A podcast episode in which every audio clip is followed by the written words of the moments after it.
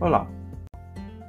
Se você já pensou alguma vez em escrever um livro, contar sua jornada de vida ou simplesmente contar um caos, seja bem-vindo ao Cognicast, o podcast da Cognitivos Educacional pensado justamente para dar vazão às várias inteligências que dispomos, de uma forma prática, mão na massa e que nos permita refletir sobre o modo como aplicamos o conhecimento e compartilhamos experiência no nosso dia a dia.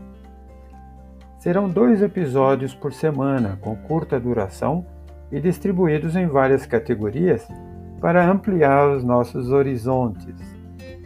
Não fique de fora. Ajude-nos a construir o conhecimento a partir das nossas vivências. Interaja, acrescente um novo olhar. O seu. Aguardamos os seus comentários.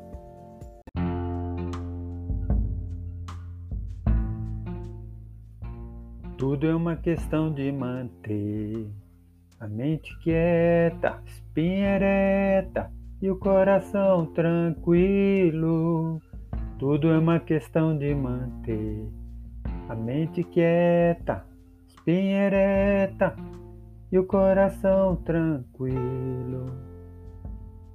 A sua bolha de sobrevivência.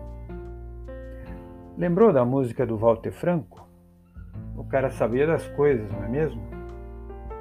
Longe de ser um clichê, essa frase nos remete a uma situação muito corriqueira.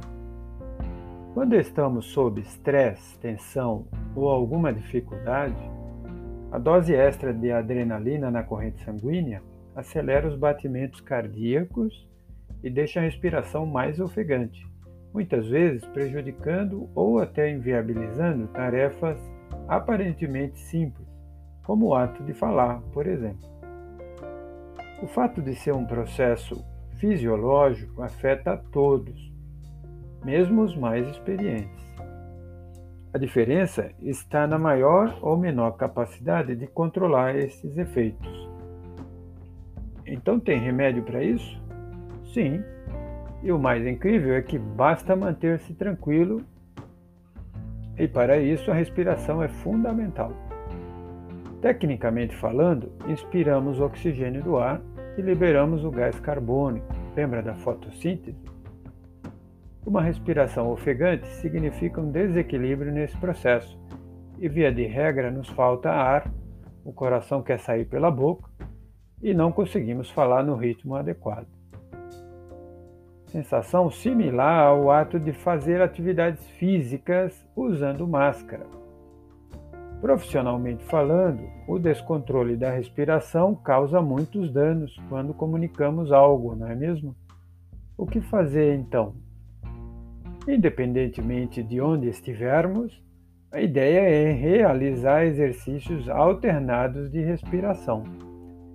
Inspirar mais profundamente que o normal, utilizando o diafragma, pausar por alguns segundos, soltar pela boca devagar, pausar novamente e recomeçar tantas vezes achar necessário. O ideal é contar mentalmente enquanto realiza o ciclo. Quanto mais demorada a contagem, maiores as chances de relaxar. Há quem feche os olhos durante o exercício e há quem entre em estado de meditação, esteja onde estiver. Experimente fazer isso na sua próxima fala e nos diga como foi. O que você achou dessa fala? Faz sentido para você? Quer compartilhar conosco sua opinião? Mande a sua mensagem. Nós agradecemos.